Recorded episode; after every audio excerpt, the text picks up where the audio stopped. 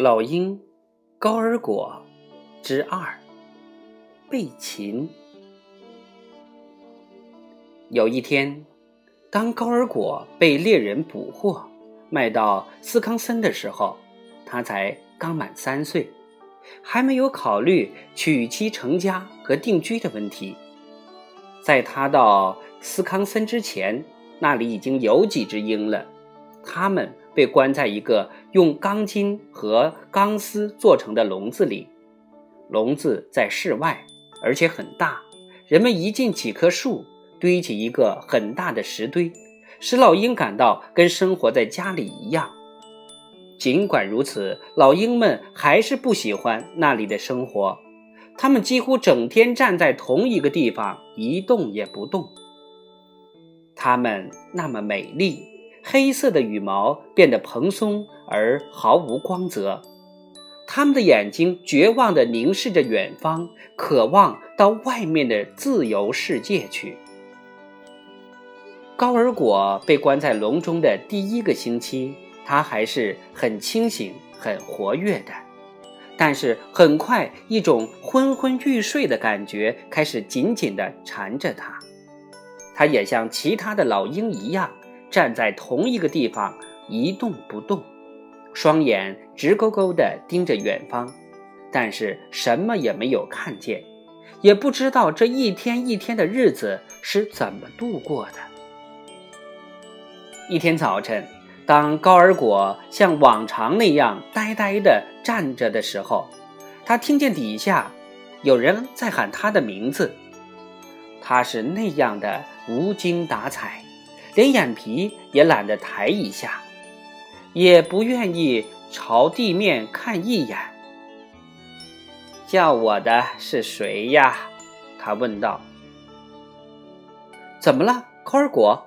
你不认识我了？我是经常和大雁们在一起四处飞行的大拇指啊！是不是阿卡也被人关起来了？高尔果用一种听起来让人觉得他好像是经过长眠之后刚刚醒来，并且竭力在思索的语调问道：“没有，阿卡、白胸鹅和整个雁群这时肯定在北方的拉普兰了。”男孩子说：“只有我被囚禁在这里。”男孩子说这番话时，他看到高尔果又把目光移开。开始像以前那样凝视着外面的天空。金鹰，男孩子喊叫起来：“我没有忘记，你有一次把我背回了大雁群，你饶了白胸鹅一命。告诉我，我有什么办法可以帮助你？”高尔果几乎连头都没有抬一下。“不要打搅我，大拇指。”他说。我正站在这里，梦见我在高高的空中自由的飞翔。我不想醒来。你必须活动活动你的身子，看看你周围发生的事情。”男孩子劝说道，“不然的话，你很快就会像别的鹰一样可怜悲惨。我情愿和他们一样。”他们沉醉在这迷梦之中，无论什么事情都不可能打搅他们。高尔果说：“当夜幕降临，所有的老鹰都已经熟睡的时候，照着他们的笼子顶部的钢丝网上发出轻微的错东西的声音。那两只麻木不仁的老鹰对此无动于衷，但是高尔果却醒来了。”是谁在那里？是谁在顶上走动？他问道。是大拇指高尔果。男孩子回答说：“我坐在这里错钢丝，好让你飞走。”老鹰抬起头来，在明亮的夜色中看见男孩子坐在那里错那紧绷在笼子顶部的钢丝，他感到有了一丝希望，但是又马上心灰意冷。我是一只大鸟啊，大拇指。他说：“你要错断多少根钢丝，我才能飞出去呀？你最好还是不要错了，让我安静一会儿吧。你睡你的觉，不要管我的事儿。”男孩子回答说：“即使我今天夜里干不完，明天夜里还干不完，我也无论如何也要设法把你救出来。要不，你在这里会被毁掉的。”高尔果又昏睡过去，但是当第二天早晨醒来的时候，看见许多钢丝已经被错断了。这一天，他再也不像前些日子那样无精打采了。他张开翅膀，在树枝上跳来跳去，舒展着僵硬的关节。一天清晨，天刚拂晓，大拇指就把老鹰叫醒了。高尔果，现在试试看，他说。鹰抬起头来看了看，发现男孩子果然已经错断了很多钢丝，钢丝网上出现了一个大洞。高尔果活动了几下翅膀，就朝洞口飞去。虽然前几次遭到失败，跌回笼底，但是最后他终于成功的飞了出去。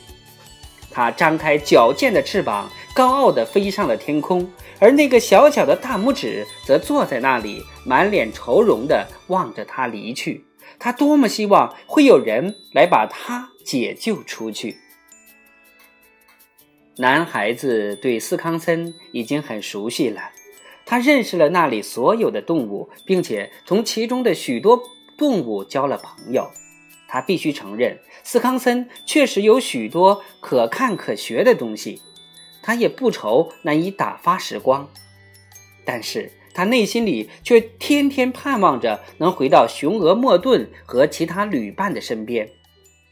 如果我不受诺言的约束，他想，我早就可以找一只能把我驮到他那边去的鸟了。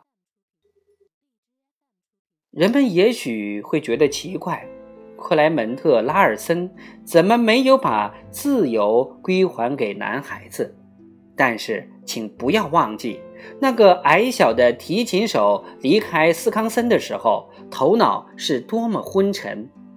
他要走的那天早晨，他总算想到了要用小蓝碗给小人送饭，但不幸的是，他怎么也找不到一只蓝碗。再说，斯康森所有的人。拉普人、达拉纳妇女、建筑工人、园丁都来向他告别，他根本没有时间去搞个蓝碗。最后快要启程了，他实在没有其他办法，不得不请一个拉普族老头帮忙。事情是这样的，有一个小人儿住在斯康森，克莱门特说：“我每天早晨。”要给他送吃的，你能不能帮我办一件事？把这些钱拿去买一只蓝碗，明天早晨在碗里装上一点粥和牛奶，然后放在布奈斯农舍的台阶下，行不行啊？那个拉普族老头感到莫名其妙，但是克莱门特没有时间向他做进一步的解释了，因为他必须立即赶到火车站去。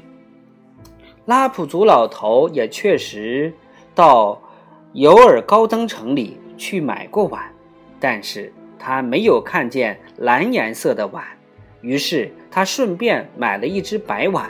每天早晨，他总是精心的把饭盛在那个白碗里送去。就这样子，男孩子一直没有从诺言中解脱出来。他也知道克莱门特已经走了，但是他没有得到可以离开那里的允诺。那天夜里，男孩子比以往任何时候都更加渴望自由，这是因为现在已经到了真正的春天和夏天。他在旅途中已经吃尽了严寒和恶劣天气的苦头。刚到斯康森的时候，他还这样想。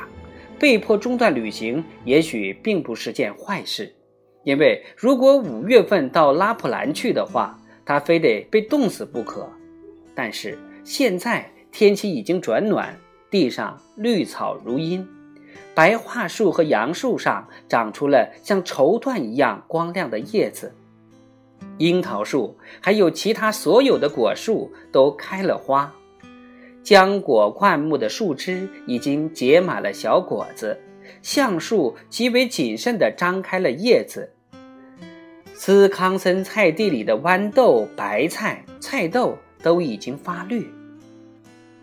现在拉普兰也一定是温暖而美丽的。男孩子想：“我真想在这美丽的早晨骑上雄鹅莫顿的背。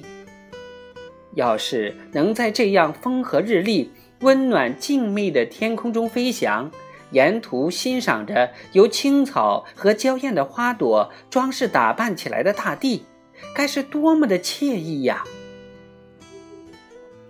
正当他坐在那里浮想联翩的时候，那只鹰却从天空中直飞下来，落在龙顶男孩子的身边。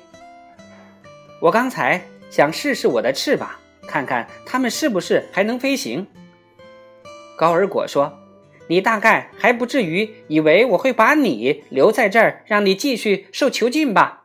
来吧，骑到我的背上来。”我要把你送回到你的旅伴那里去。